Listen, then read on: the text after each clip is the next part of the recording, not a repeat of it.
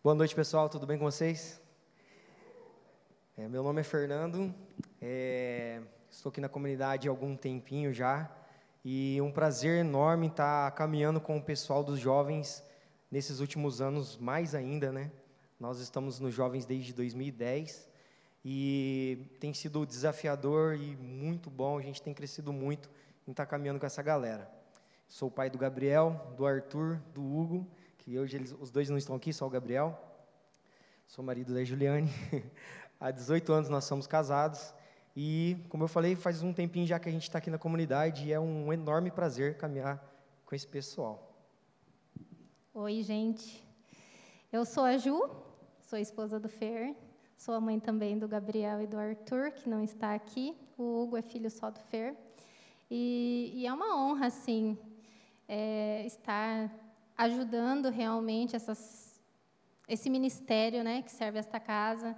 É, eu amo muito o Ministério de Jovens, porque eu vim para a igreja através do Ministério de Jovens e eu sou muito grata por esse ministério, tanto que até hoje eu, nós estamos aqui, né?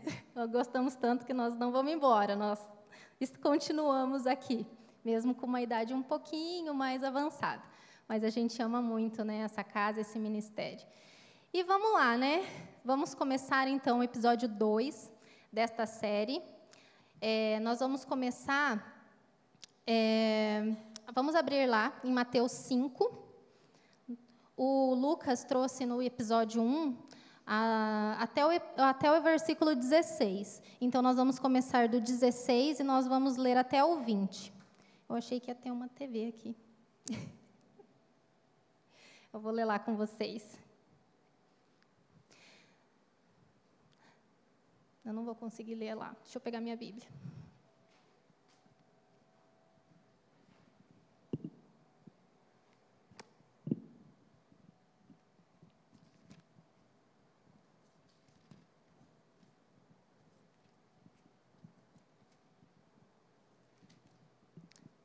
Vamos lá, versículo 17. Então diz assim, 5, 17 ao 20.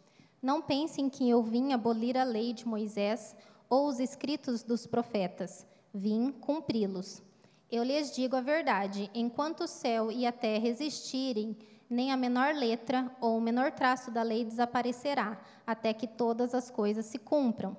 Portanto, quem desobedecer até o menor mandamento e ensinar outros a fazer o mesmo, será considerado menor no reino dos céus. Mas aquele que obedecer à lei de Deus e ensiná-la, será considerado grande no reino dos céus. Eu os advirto: a menos que sua justiça supere muito a justiça dos mestres da lei e dos fariseus, vocês jamais entrarão no reino dos céus. Vamos orar mais uma vez. É, pai, nós te agradecemos, Senhor, por esta noite, por este momento, papai. Pai, que nossos ouvidos e nosso coração possam estar atento, Pai, a tudo aquilo que o Senhor tem para falar conosco. Abençoe-nos, Senhor, nessa noite, que possamos entender e compreender a Sua palavra. Que toda honra, papai, e toda glória sejam dadas a Ti. Amém. Amém.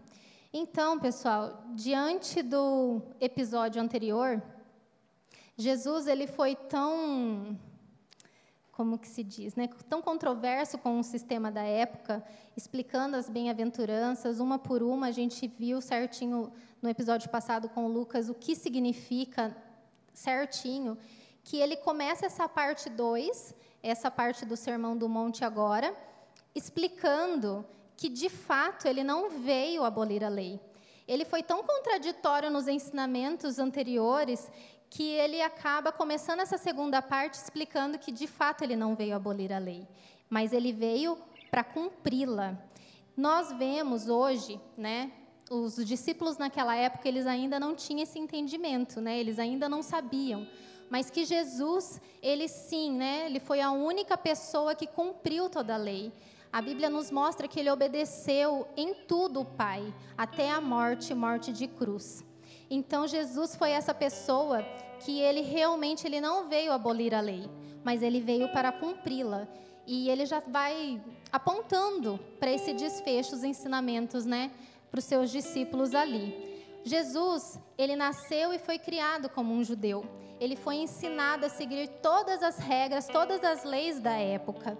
E ele, sendo judeu, ele, ele praticava as leis. Então, por isso, era tão contraditório o, os religiosos da época, os fariseus, os mestres da lei, é, verem e escutarem Jesus falando de uma lei que eles não entendiam. É que, na verdade, eles a, conheciam a lei, só. Eles conheciam a lei, porém eles não as praticavam do jeito que Jesus estava explicando. E por isso Jesus ele começa essa primeira parte aqui já se explicando que de fato ele não veio abolir a lei, mas ele veio para cumpri-la. Pode passar, Mateus, o próximo. E o que seria essa lei? A lei, a lei de Moisés, a lei mosaica. A lei que vingava o, o, o sistema que acontecia, que estava ali em vigor no tempo de Jesus, era essa lei mosaica, que é, foi a lei dada por Deus através de Moisés, lá no Antigo Testamento. E ela era um, um conjunto né, de 613 mandamentos. Então, na verdade, não são só 10 mandamentos que a gente, os mais conhecidos que a gente conhece, mas na verdade são 613. E eles estão lá no, no, Pentateuco, que são os primeiros cinco livros da Bíblia. Então, lá no Pentateuco, existe todas essas 613 leis, que dentre elas, 365 são negativas, são proibições, e 248 são positivas, são permissões. E era dividida entre lei civil, lei cerimonial e lei moral. Só que na época que Jesus vivia, essa lei era a lei escrita, era aquela realmente dada a Moisés escrita em pedras, em tábuas, enfim. Só que na época que Jesus veio, nessa época que tinha esse esses ensinamentos para os discípulos, os fariseus ficavam perguntando para ele, existia também uma lei oral, uma lei verbal, em que os estudiosos, os religiosos da época, eles acrescentavam comentários nessas leis escritas. E acabava que era tipo assim, o que eles pensavam da lei e algumas coisas eles modificavam ali para ficar mais fácil para tentar segui-la, vamos dizer assim. Então, eles davam muita ênfase para as leis civis e as leis cerimoniais, porque naquela época existiam os sacrifícios de animais, né? Como medida de remissão de pecado, para ter acesso a Deus. E, e tinha muito ritual, muita é, mandamento de purificação e tinha uma, muita coisa externa, sabe, visível assim, a parte física, né, que dava para ver. E Jesus, ele vem ensinar aqui no sermão e todo o seu tempo aqui na terra, que ele se preocupa mais com a lei moral, que é aquela lei que é de dentro para fora, né? Que é a lei que realmente fala do nosso caráter, né? Que é a nossa moral. Então, aqui nessa época, eles discutiam, sabe? É, tipo, era na, existia na lei que tinha que lavar as mãos antes de realmente no, na, na lei de purificação para você oferecer um sacrifício. O sacerdote lá tinha que lavar as, eh, lavar as mãos e tinha todo um, um ritual. Na época de Jesus, eles já cobravam que tinham que lavar as mãos todas as vezes que fosse comer. Então, em Mateus 15, a gente vê uma discussão dessa com os fariseus querendo saber de Jesus por que, que os discípulos deles não lavavam a mão antes de comer, porque estava na lei de Moisés. E, e ele explica que ele, ele, ele, ele prefere dar ênfase para aquelas leis interior e não aquelas do exterior, uma lavagem de mão qualquer. Pode passar, Mateus. E por que tantas leis? Então, para a gente entender por que, o da, por que das leis, a gente tem que ir no começo de tudo.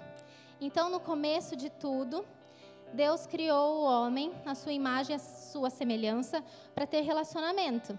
Então, o Juninho falou domingo, né, que estava ali Deus a Trindade dançando e colocaram o homem e para estar tá ali naquela dança. Só que o pecado entrou no mundo. Então, logo houve uma ruptura na semelhança, porque Deus é santo. E assim teve que ser afastado homem e mulher do jardim e já não poderiam mais ter um acesso livre a Deus por causa do pecado. Então, com o passar do tempo, foi tendo gerações e após gerações de pessoas que têm essa tendência pecaminosa, que têm essa inclinação para o mal. E por conta disso, a lei teve que ser colocada. Antes de Moisés, a gente, se for pegar o contexto o comecinho da Bíblia, a gente vê que a perversidade no mundo, a maldade aumentou de uma tal maneira que teve que ser destruídas cidades, né? Tem o caso de Sodoma e Gomorra e porque eu acredito que a desorganização, a sei lá, perversidade mesmo, loucura, foi de um tal nível que não tinha mais o que fazer. Então, quando Deus ele separa Moisés e ele dá as leis para Moisés, era para que realmente as leis ajudassem o povo, né, os escolhidos, aquele povo é, que Jesus, que Deus escolheu, seria para quê? Para ensiná-los, guardá-los, para que realmente eles entendessem o que é certo e o que era errado. Então a lei serviu, ela veio e serviu para guardar o povo, né, o povo de Israel, para que eles entendessem o que era certo e errado. Eu acredito que sem lei ia ter desorganização, né? Até hoje em dia, se não existe lei, a gente acaba por conta do pecado em nós, da nossa tendência de fazer coisas erradas, a gente acaba fazendo. Então a lei ela nos guarda, porque igual a lei de trânsito, né? tem limites de velocidade, tem uso de cinto. Então, a lei, ela de uma certa forma, ela nos guarda, ela nos protege. E não era diferente quando Deus criou as leis e deu para Moisés. Era realmente para guardar o povo. Pode passar, Mateus. E lá em Gálatas, se você está aí com a sua Bíblia, ou se você quiser anotar, Paulo ele explica muito bem. Então ele fala assim lá em Gálatas 3, do 23 ao 26. Antes que o caminho da fé se tornasse disponível, fomos colocados sob a custódia da lei e mantidos sob sua guarda, até que essa fé fosse revelada. Entre outras palavras, a lei foi nosso guardião até a vinda de Cristo. Ela nos protegeu até que, por meio da fé, pudéssemos ser declarados justos. Agora que veio o caminho da fé, não precisamos mais da lei como guardião, pois todos vocês são filhos de Deus por meio da fé em Cristo Jesus.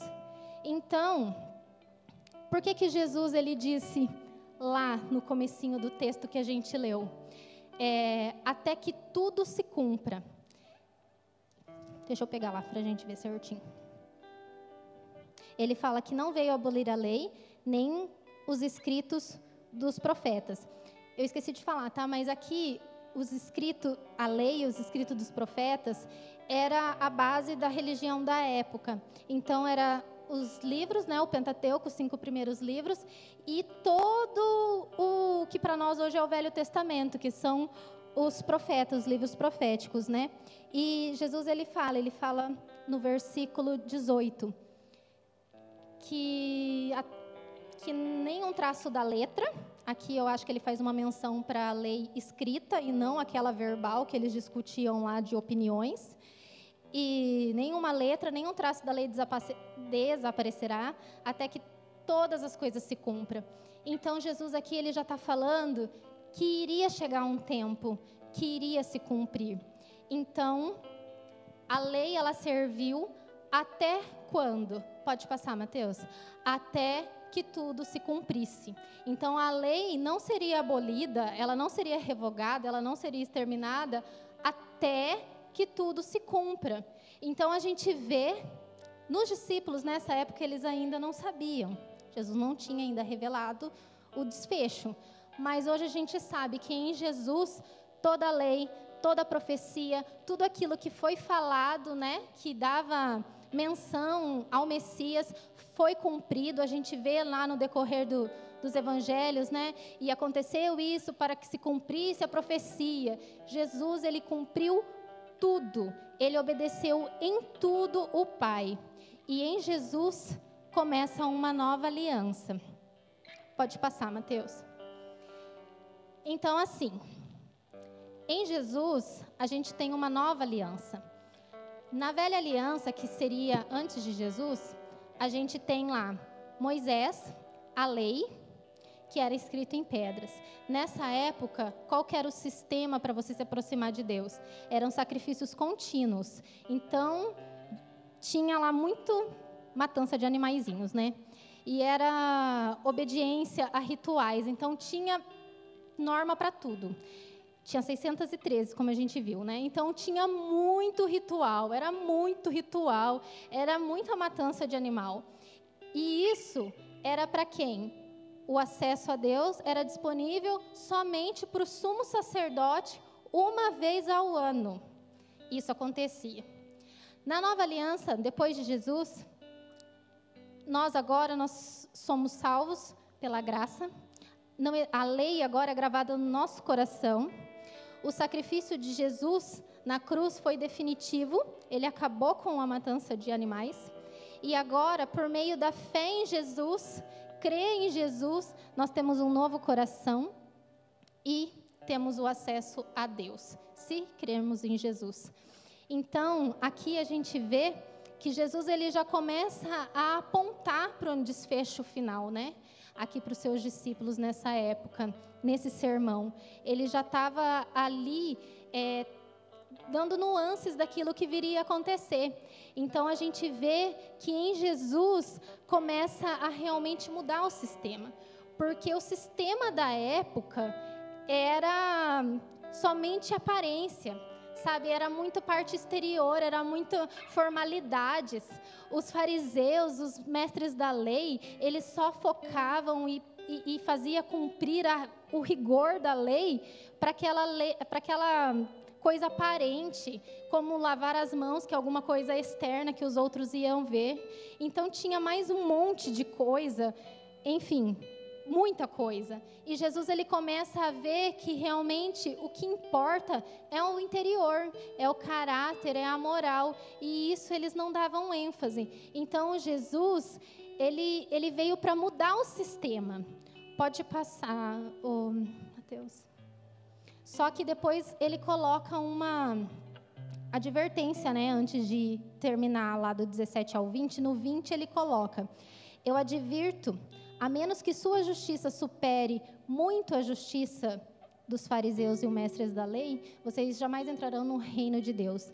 Então Jesus adverte aqui os seus discípulos que a justiça deles, a forma que eles iam lidar dali para frente, como eles iam ser e conduzir aqueles que viriam depois dele, tem que ultrapassar e muito o sistema daquela época, porque o sistema da época era formalidades, eram rituais e isso ia ser exterminado. Então Jesus ele se preocupa com a moral, ele se preocupa com o interior e ele começa a falar para os seus discípulos: vocês têm que ultrapassar esse sistema porque esse sistema está falido, ele vai ser extinguido. Então ele já começa a falar: vocês têm que ultrapassar.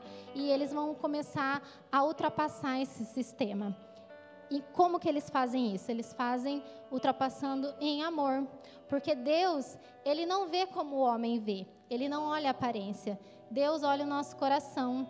Deus sabe dos nossos pensamentos, Deus vê o nosso interior. Então, Jesus começa a dar uma ênfase maior para essa parte, de dentro para fora, e não de fora para dentro. Não tem mais a ver com aparência, não tem mais a ver com rituais, não tem mais a ver com ordenanças, com, com meios. Agora, Jesus está falando de um novo tempo. Ele já estava fazendo uma apontando já para um desfecho final, aonde ele se importa mais com o interior.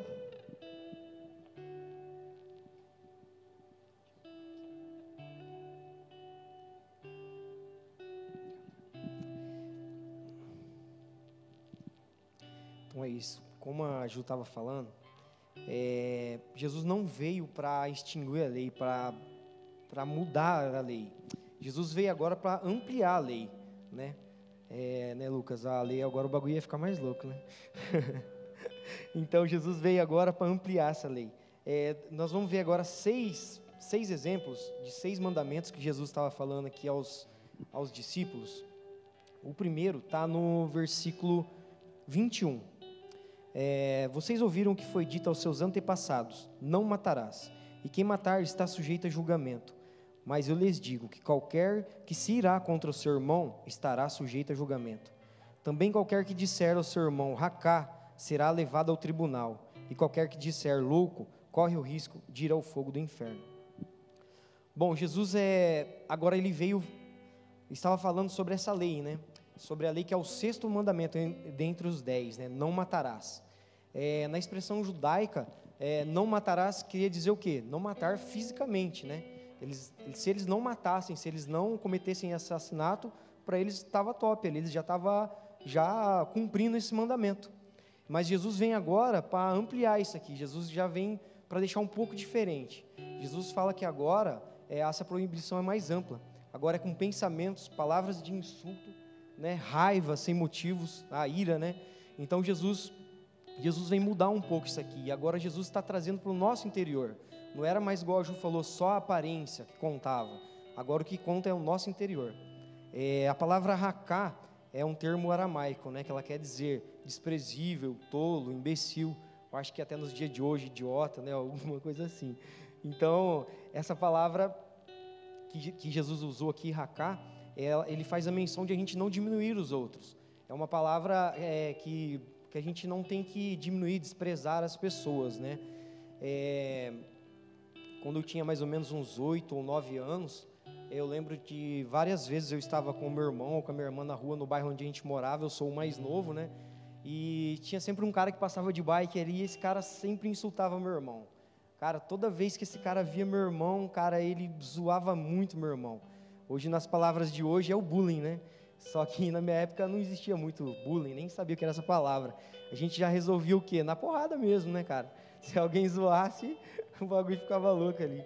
Mas como eu era o mais novo e meu irmão, esse cara era mais velho que o meu irmão, então não tinha o que eu fazer. Eu ia fazer o quê com esse cara? Eu ia apanhar, né, meu? Ia ficar mais feio ainda.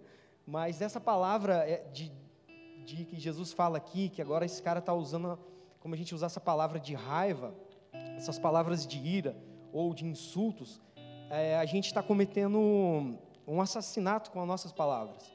E eu vi aquela dor do meu irmão. Toda vez que esse cara zoava meu irmão, falava alguma coisa, meu irmão, cara, ele morria ali mesmo. Eu via aquilo, aquilo doía no meu coração. E o tempo passou e eu sempre com aquela raiva. Toda vez que esse cara encontrava gente, ele zoava meu irmão. E eu lembro, mais ou menos quando eu tinha uns 17, 18 anos, chegou uma fase na minha vida que as trevas tomaram conta. E um dia eu tinha uma arma e eu fui atrás desse cara. Falei assim: meu, hoje eu vou matar esse cara.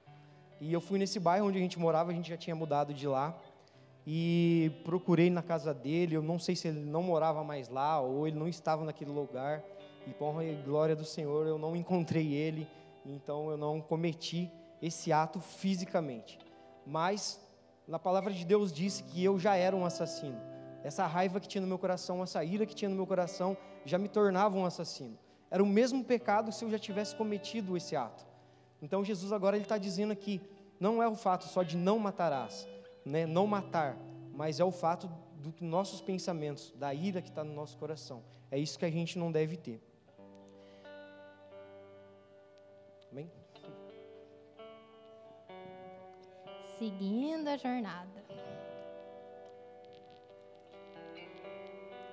Aí, lá no versículo 23, Jesus ele coloca uma aplicação prática do ensino anterior, que é sobre realmente assassinato, homicídio, a raiva, aquilo que deixa crescer no nosso coração. E Jesus, ele, ele coloca um senso de urgência em resolver determinadas coisas. O Fernando deixou aquilo fermentar dentro dele, ganhar espaço, se bem que ele era uma criança, né? Mas Jesus ele começa a explicar a urgência de resolver determinadas coisas. E eu não peguei com vocês o, o versículo que está nas traduções que a gente conhece da Bíblia, mas mediante ao empréstimo de um livro que o Juninho cedeu assim para mim, tem um versículo atualizado desse escritor, John Stott, e ele coloca mais fácil, ah, uma linguagem bem mais acessível para nós agora. Vamos ler lá? Então ele diz assim: Se você estiver na igreja, no meio do culto, na hora do louvor e adoração, e de repente se lembrar de que uma pessoa tem um ressentimento contra você, saia da igreja imediatamente. Vá fazer as pazes com ela. Primeiro vá, depois venha cultuar. Primeiro vá reconciliar-se com essa pessoa, depois venha e ofereça a sua adoração a, sua adoração a Deus. Então, o que, que Jesus está querendo ensinar seus discípulos com isso? Ele coloca aqui um, uma importância maior em resolver determinadas coisas do que cultuar a Deus. No caso, naquela época, seria ofertas, né? Sem ofer em ofertar. Então, eu vejo aqui um senso de urgência para resolver alguns conflitos. E, na verdade, não é só se eu tenho, é, fiz alguma coisa para alguém mas é se de repente eu me lembrar que alguém tem algo contra mim. A, gente às vezes tem uma tendência de procrastinar, né, de empurrar com a barriga. Oi? Ah, eu apertei aqui sem querer, desculpa. A gente tem uma tendência em, em procrastinar, em empurrar com a barriga, algumas coisas que são desconfortáveis para a gente tocar, né? Tipo, algum coisas mal resolvidas. E Jesus ele fala aqui que o mais importante é a gente ir fazer as pazes, sair no meio do culto e fazer as pazes com essa pessoa para depois vir cultuar a Deus. Então Jesus coloca que realmente é importante resolver as coisas. Ele ele deixa bem claro, né? Esse senso de urgência. E eu tenho também um exemplo de que quando eu fiz meu encontro com Deus em 2010, lá assim vem muita coisa na cabeça, né? Muita coisa para pedir perdão para muita gente. E uma da, das coisas que veio na minha mente era realmente eu pedir perdão para o meu pai. Eu tinha um, um relacionamento não tão bom assim com meu pai, né? E, e quando eu saí de lá, eu já era casada, né? Quando eu fiz o encontro, eu não eu não tive esse acesso a ele rápido. E, e eu acabei, sabe, deixando aquela vozinha falar: ah, mas está tudo bem, já passou, né? Vocês estão de boa agora. Porque eu não vou falar tudo, né? Porque senão vai tomar muito tempo. Mas eu casei com 16 anos. E meu pai é militar. E como vocês viram, a pessoa com quem eu casei tinha uma arma com 17 anos. Então, não, foi meio tenso, né? E eu senti assim muito de falar, de pedir perdão específico, específico para o meu pai, sabe? De o tanto que eu magoei, humilhei ele, né? Mas eu não fiz. Quando foi 2018, teve um evento em Maringá. Algumas mulheres daqui foram e eu fui também. Eu não lembro do decorrer do evento, mas eu lembro que na van vindo embora, sabe quando algo dentro de você assim realmente está queimando assim, seu coração fica acelerado e vinha meu pai na cabeça, aquele negócio resolve, você tem que falar. E aquilo meu era um sábado, no domingo eu não vi meu pai. E eu sei que no meio da semana eu falei, pelo amor de Deus, eu preciso conversar com vocês. E minha mãe já preocupada, pelo amor de Deus, o que, que aconteceu? Aí eu falei assim, não, não é nada, mas eu preciso falar. Eu lembro que foi um dia na hora do almoço, no meio do almoço, assim, na hora, né, no intervalo do almoço. Eu falei, não, nós precisamos conversar. E a gente foi, o Fer também foi, e os meninos, né, meus filhos foram. E a gente, ele sentou assustado assim na mesa, o que aconteceu, né? Eu falei, não, pai, eu quero pedir perdão. Aí ele falou assim, não, tá tranquilo, isso já passou. Eu falei, não, eu preciso falar. E Jesus foi claro, sabe? Fala rasgado, declarado. E eu rasguei ali, sabe, meu coração, onde eu pude realmente falar: Pai, me perdoa. Como que eu errei?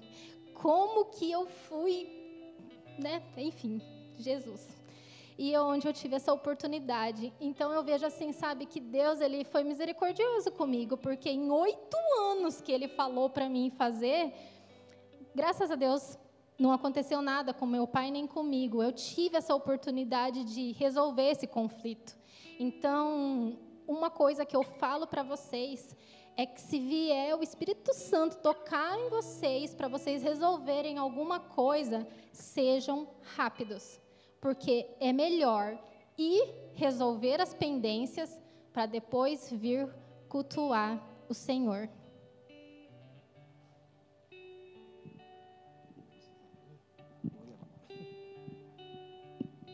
Perdida aqui, gente. Juninho. Então agora Jesus dá mais um exemplo aqui aos discípulos e ele fala sobre o adultério ou a traição. Né? É, o adultério e, a, e, o assassinato eles são duas coisas praticamente iguais. É, a proibição do, do homicídio, do assassinato, ela incluía pensamentos de ira, né? de raiva, palavras de insulto. Agora o adultério ele não é só mais o fato da pessoa não trair, da pessoa não adulterar, mas é o fato de pensamentos, de fortes desejos, imaginação, também já começa aí, né? É, o adultério ele é uma, uma armadilha, que ele no, nos ameaça de diversas formas. Ele tem que ser tratado mesmo, de dentro para fora. É, se nós deixarmos ele e essas imaginações, esses pensamentos, esses desejos tomar conta, você achar que você pode controlá-lo, mais hora ou menos horas você vai cair e vai acabar cometendo o ato, né? E então Jesus deixa bem claro que nós temos que tratar isso de dentro para fora. É, a palavra adultério ela significa infidelidade conjugal, traição e violação. Então, então isso aqui serve só para os casados, né? Eu creio que não. Né? Serve para os jovens solteiros, namorados, aqueles que têm namoradas, né? e serve para todos nós. Traímos Jesus quando? Traímos Jesus quando a gente olha para um homem, para a mulher ou para um homem na rua e você olha, acha bonito, eu acho que está aí tudo bem, não tem problema. Mas a pessoa olha e começa a desejar, você olha e começa a ter pensamentos impuros, aí nós traímos Jesus. Quem é casado está traindo a sua esposa, quem é solteiro está traindo Jesus, né? E isso é visual. E Jesus deixa bem claro que isso é, esse desejo, essa cobiça é pecado. Né? É tão pecado quanto o adultério. As duas formas são o mesmo pecado. É, deixa eu abrir aqui o versículo. Nós vamos ler o versículo 29. Se o seu olho direito o faz pecar, arranque-o e o lance fora. É melhor perder uma parte do seu corpo do que todo, do que todo ele ser lançado ao inferno. Então Jesus estava dizendo aqui que era melhor arrancar e lançar fora, se o seu olho te faz pecar. É, muitos antepassados, os caras se mutilavam, os caras, eu não sei se os caras arrancavam o olho fora, furavam, eu não sei o que eles faziam, mas eu li algo a respeito que eles realmente eles faziam isso. E não é isso que Jesus quer. Jesus não quer esse sacrifício. Jesus não quer que você se machuque, se você se fira. Mas Ele quer que você seja radical, assim como está aqui na palavra. Se te faz pecar, arranque e jogue fora. Então a gente tem que ser radical nos dias de hoje eu vejo como, já até aconteceu comigo e, e acontece com várias pessoas. O que te faz pecar visualmente num grupo de WhatsApp? Se você sabe que tem pornografia, que os caras mandam um vídeo pornográfico, então, cara, seja radical, saia dali, arranque o aplicativo, se é o Instagram ou o Facebook, seja radical. Ah, mas eu preciso de um grupo, eu preciso do WhatsApp. Cara, se Jesus estava mandando arrancar o seu olho, então o que vai ser o seu WhatsApp? E isso é visual, isso a, a, acontece visualmente. No versículo 30, Jesus fala assim para eles: Se a sua mão direita o faz pecar, corte-a e lance fora. É melhor perder uma parte do seu corpo do que ser todo ele lançado no fogo do inferno. Então, de novo, Jesus fala isso, e não é para a gente cortar a mão, mas é para a gente ser radical. Cara, é, se você ignorar tudo isso que eu estava falando um pouquinho antes aqui, e se você ter, continuar tendo esse contato visual, continuar desejando, tendo pensamentos impuros na rua, homens olhando mulheres, as mulheres também, né, cara, desejando, tendo esses pensamentos, você vai acabar é, cometendo o ato, né? É, os jovens, né? Se você ficar ali cometendo esse ato visual, você vai acabar caindo o quê? Na masturbação. Aqueles que têm namorada, vai acabar acontecendo o quê? Vai passar do limite com a sua namorada. As suas mãos, né? A sua mão direita aqui fala. Então nós temos que ser radical, cara. Eu não sei o que você vai fazer. Se você tem a namorada lá e você está namorando num sofá que não tem ninguém na sua casa, meu, você vai ter que sair dali, cara. Se você está no escuro, meu, você vai ter que beijar menos e orar mais, irmão. Mas você vai ter que ser radical. você vai ter que ser radical. E, e é com essa mesma mão que a gente vem num culto maravilhoso, igual de hoje, e muitas vezes a gente ergue ela para louvar o Senhor, né? Então, Jesus deixa bem claro, temos que ser radical. Então, muitas coisas na minha vida eu fui bem radical para mim poder mudar ela, né? E para a honra e glória do Senhor, estamos caminhando. então, essa aqui é mais uma palavra do exemplo de Jesus. Continuamos seguindo a jornada. No versículo 31, Jesus vai falar sobre o divórcio. É, mas para que falar de divórcio para jovem, né? Que a grande maioria aqui ainda não é casada. Mas eu sei que tem bastante jovem aqui que quer namorar. Então, se quer namorar, se, com certeza o namoro é uma preparação para o casamento. Então, quando a gente casa, a gente realmente precisa, antes de casar, né? A gente precisa em, é, aprender sobre o que, que é realmente o divórcio. E hoje em dia, o matrimônio, né, o casamento, ele é meio, pela sociedade, ele é meio que descartável, porque tem aquela filosofia: casa, se não der certo, separa. Mas a gente vai ver que não é bem assim. Então, nessa época, Jesus já está instruindo seus discípulos, né? E lá, eu não vou pegar com vocês o versículo aí em Mateus 5, tá?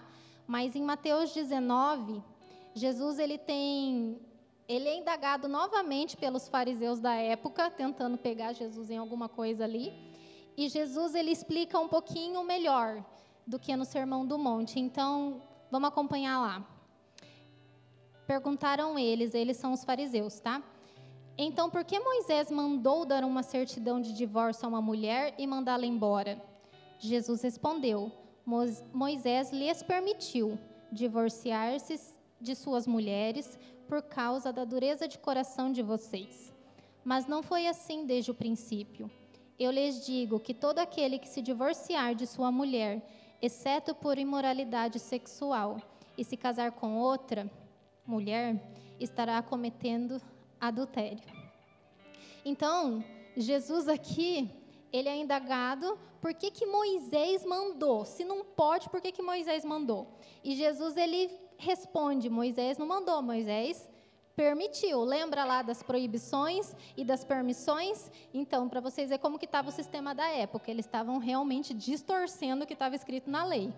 E aqui Jesus ele fala, ele até permitiu, e ele fala o porquê ainda por cima, né? Por causa da dureza de coração de vocês. Então a gente vê que desde quando o mundo é mundo, tem essa tendência para o mal por causa da natureza adâmica. Então isso está enrustido em nós. Mas Jesus explica que no princípio não foi sempre assim. Deus criou o homem e cria a mulher, lá em Gênesis, e ele fala: o que Deus uniu, o homem não separe. Então, o casamento é realmente o, o casamento no propósito original é para ser eterno até a morte de um dos dois.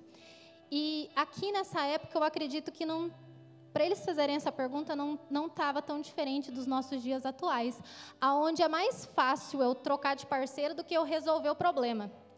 E Jesus ele começa não aqui no sermão, mas em outras é, ensinamentos, ele começa a ministrar sobre perdão, sobre reconciliação.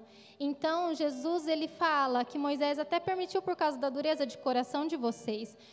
E ele começa a trazer de novo esse de dentro para fora. Então, tudo começa dentro.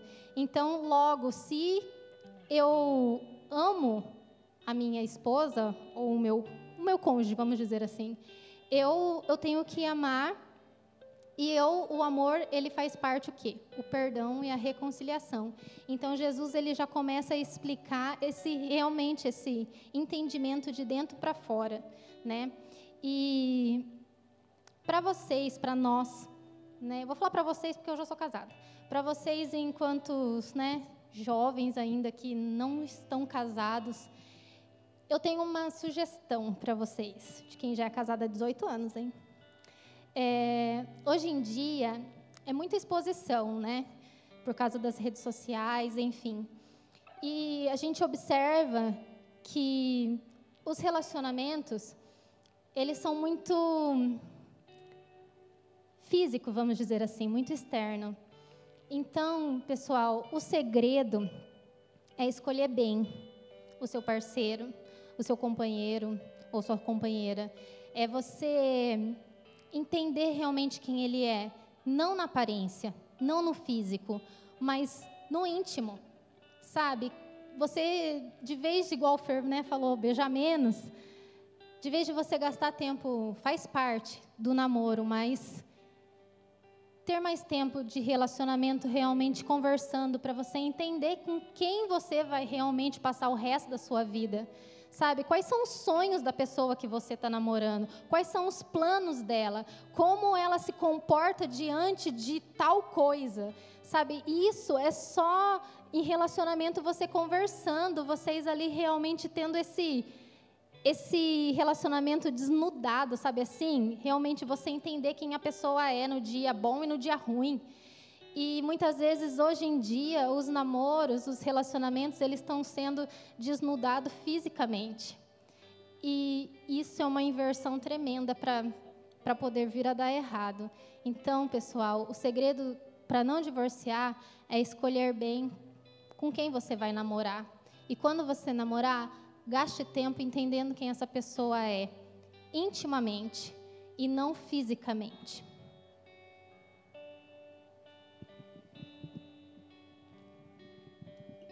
Mais um exemplo aqui é no versículo 33, os juramentos. É, Jesus está falando aqui, vocês também ouviram falar o que foi dito aos seus antepassados. Não jure falsamente, mas cumpra os juramentos que, que você fez diante do Senhor.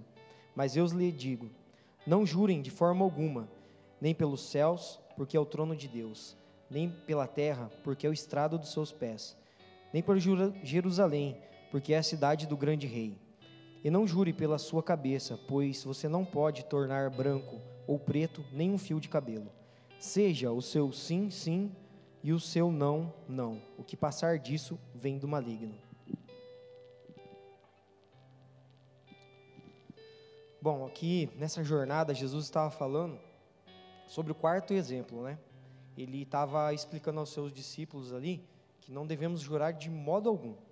É, mas para a gente falar disso aqui, a gente tem que, poder, tem, tem que entender um pouquinho o que eram os juramentos naquela época, né? Naquela época era uma cultura judaica, né? Que eles, a palavra deles era tudo, não sei se era uma cultura judaica, mas era uma cultura de do desconfiamento. Eles desconfiavam um do outro. Então, a não ser que a palavra dele tivesse um juramento no final, não valia nada, não tinha peso, não tinha valor. Se ele falasse alguma coisa e eu vou fazer e juro por Deus que eu vou fazer, ou juro pela cabeça, ou juro pelo algum lugar, aquilo não tinha valor. Mas Jesus, tá, agora ele vem e ele está falando que. Peraí, que eu me perdi um pouquinho. é, voltando aqui um pouquinho. Muitas vezes a gente escuta falar alguma, alguém contar alguma coisa, por exemplo, né? O cara está contando uma história, daí ele vai falar assim: ó, oh, Juninho, é, é, eu juro por Deus que isso é verdade. Ou me empresta tal coisa que eu juro por Deus que eu vou te devolver. Então, é isso, é profanar o nome de Deus. Muitas vezes o cara está falando isso, mas ele não tem intenção de cumprir aquela palavra.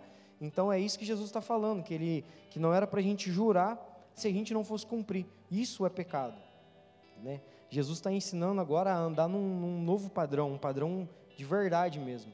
É, a vinda de Jesus na, na Terra ela veio para trazer o, o amor, né, a graça e a verdade. É, as leis deixadas, igual a Ju citou, 613 leis né, que, que tem, é, essas leis foram dadas por, por Deus para Moisés, né? Moisés que trouxe essas leis ao povo. Mas Jesus agora ele veio trazer a verdade. E quando Jesus fala que é a parte do sim, sim e o não, não, Jesus está associando isso aqui, o que não for, o que for fora disso é mentira. E, e em João 8,44 diz assim: Vocês pertencem, Jesus estava exortando os judeus daquela época aqui, né? Vocês pertencem ao pai de vocês, o diabo, e, e querem realizar o desejo dele.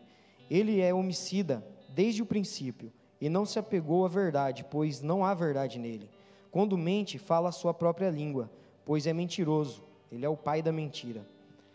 Então, aqui Jesus está dizendo que o que passar do nosso sim e o que passar do não é do maligno. Então, é do diabo.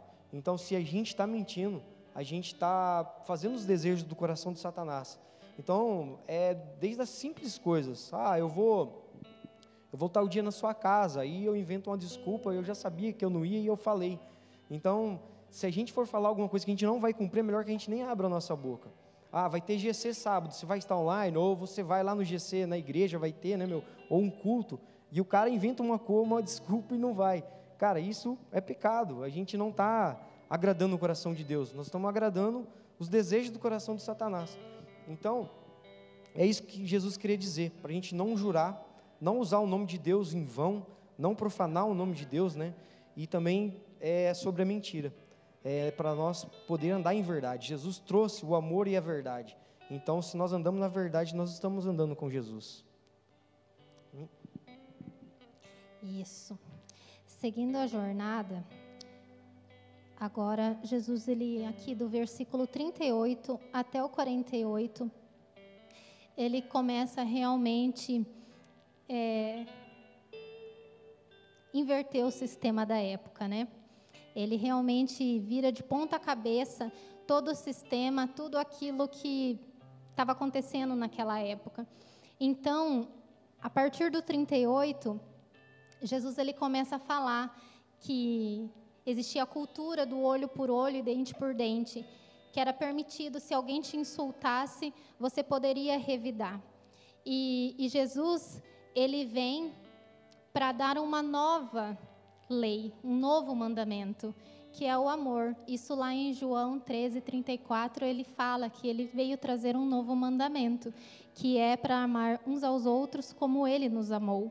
Então Jesus ele começa aqui chegar no seu ponto alto dessa parte do Sermão do Monte, aonde toda a cultura, todo o sistema da época ia ser realmente caído, porque Jesus, ele veio para trazer verdade, igual o Fernando falou, e amor. Então, ele fala assim para os seus discípulos, né? Se alguém te der um tapa, você junta uma uma galera e vai lá? Não. Jesus fala: você dá o outro lado. E, e ele vai dando exemplos em cima de exemplos de como não fazer vingança. No reino de Deus não há espaço para vingança, há espaço para amor, para compaixão, para misericórdia. Então, no, no, sistema de leis, era sim permitido revidar, mas no sistema de Jesus, no reino de Deus, o amor ganha forma. E agora nós somos o quê? Ensinados a perdoar. Então, é, a, perdoar e amar e orar. Então, na, nessa época, se existia uma rixa ali entre judeus e gentios, existia muitas divisões, muitas facções é, entre pobre e rico, preto e branco, existiam escravos nessa época e existia os doentes tinham que ser completamente separados porque eles eram impuros e Jesus ele veio para quebrar todas essas facções, essas divisões. Jesus, a gente vê no decorrer dos evangelhos que ele era aquele que ele, ele, ele conversava com as mulheres. As mulheres na época não era nem contada. E Jesus não conversava só com mulheres, como ele falava com prostitutas, com pessoas doentes, ele curava no sábado, que não podia fazer nada. Jesus ele foi completamente invertendo o sistema dessa época. E ele falou para os seus discípulos que pode passar, Mateus, que agora nessa nova cultura do reino de Deus, eles teriam que ultrapassar o do sistema da época, dos fariseus e dos mestres da lei. Então, nessa época agora, na nova aliança, na graça, a gente não pode mais retribuir o mal com o mal, mas a gente tem que retribuir o mal com o bem. Então, se alguém te persegue, se alguém te irrita, se alguém realmente está te estressando, você tem que orar por essa pessoa. Você tem que amar. Jesus fala no final desse texto aqui, depois do 43, eu não sei certinho, que se eles se relacionassem, se eles cumprimentassem somente as pessoas com quem eles têm afinidade, com quem eles já têm amizade, eles não estão no que eles seriam melhores. Então, Jesus ele já coloca aqui para os seus discípulos: vocês querem ultrapassar o sistema dessa época? Vocês querem ultrapassar em amor o sistema dessa época? Então vocês têm que fazerem diferente. Então vocês vão amar os seus inimigos. As pessoas que te perseguem, Jesus já sabiam que os discípulos iam ser perseguidos. Então Jesus ele já começa a falar no interior deles: não revide.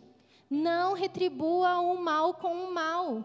Quando te fizerem uma ofensa, quando você for insultado, igual o irmão do Fernando sofreu bullying, tantas pessoas hoje em dia sofrem tanto tipo de bullying, e o que, que você faz? Você vai deixar aquilo crescer dentro de você? Você vai deixar a raiva te contaminar? Não. Você vai orar por essa pessoa, você vai amar essa pessoa.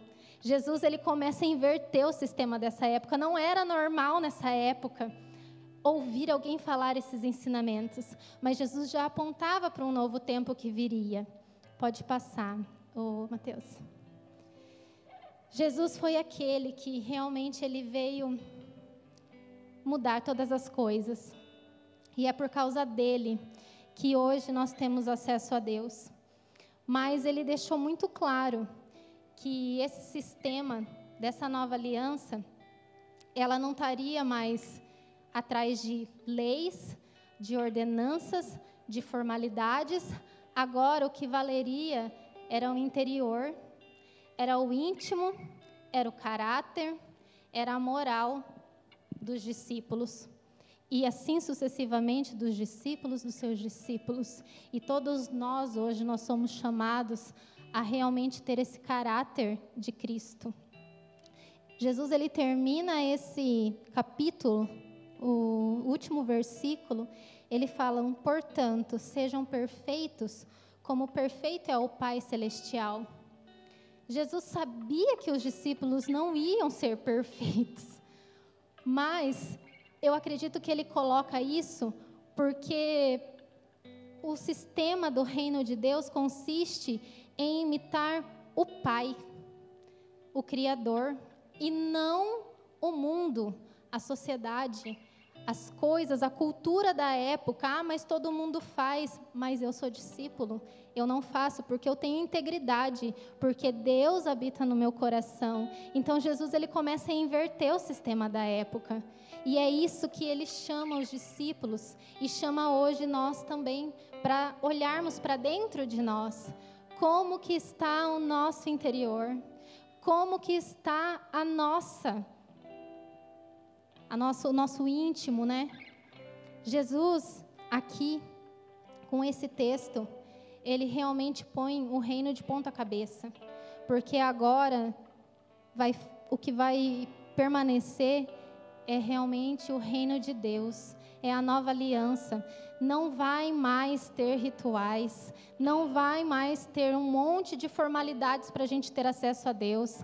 Agora, como está escrito ali, né? O Espírito Santo não vai mais estar somente lá para o sumo sacerdote, uma vez por ano, entrar e ter acesso. Agora ele saiu de lá e hoje ele está no nosso coração para todo aquele que crê, para todo aquele que tem fé em Jesus, Ele está daí dentro de nós. Mas Será que a gente está deixando o, realmente o Espírito ganhar espaço dentro de nós? Será que nós estamos conseguindo entender os ensinamentos de Jesus e colocar em prática? É difícil. O sistema daquela época estava completamente corrompido, mas eu olho às vezes para nós, para o nosso sistema, para os nossos dias, e eu vejo que não é muito diferente daquele dia, daquele tempo. E, e eu olho para mim, sabe, e eu vejo, eu preciso melhorar, sabe? Eu preciso aprender a, a ter mais o caráter de Cristo, a realmente olhar para dentro de mim e não ser igual era os fariseus dessa época que só se relacionava com quem eles tinham afinidade. Eles não eram melhores do que os gentios por causa disso. Lá em Lucas 14, Jesus ele começa a falar um pouco sobre humildade e ele fala sobre um determinado jantar ou um banquete e ele fala assim: não convide os seus amigos, os seus familiares. Se você quiser me agradar, convide os pobres, convide os doentes, porque eles não vão ter como te retribuir. Um parente, um amigo, alguma hora ele vai te convidar para jantar na sua casa. Mas o pobre, o doente, o excluído, ele não vai ter como retribuir. Então Deus começa, Jesus começa a inverter, sabe, para o nosso interior. E ele começa a falar, falar, será? Será que realmente nós somos discípulos genuínos, como nós aprendemos no episódio passado? Sabe, eu olho para mim e eu vejo que eu preciso mudar. Eu preciso mudar, eu preciso crescer em entendimento em quem Deus é. Eu preciso aprender mais do caráter dele e eu preciso aplicar isso na minha vida, porque eu olho para mim e eu vejo que falta ainda. E diante de tudo isso, nós queremos proporcionar um tempo onde você pode se analisar diante de todos esses ensinamentos de Jesus e exemplos que ele deu, como que isso toca o nosso íntimo? Será que nós estamos realmente tentando seguir ali as ordenanças de Jesus e trabalhando nessa parte, nessa transformação de dentro para fora? Ou será que nós estamos igual os fariseus que, ah, aparentemente está tudo bem e segue a vida? Sabe, eu não sei, mas eu creio que o Espírito Santo está falando com algumas pessoas aqui hoje, porque ele fala comigo. E eu queria realmente, sabe, tirar cinco minutinhos para que cada um do seu jeito se colocasse em reverência, sabe? O pessoal vai estar tá cantando uma música e que você pudesse analisar o seu interior e deixar o Espírito Santo falar com você. Porque eu, o Fer e qualquer pessoa que sobe aqui é limitada, mas o Espírito não, ele fala, ele falou comigo, ele já me me atentou para tantas coisas que eu tinha que fazer, que eu tinha que melhorar. E eu sei que se você se deixar realmente se abrir, ele pode falar com você também.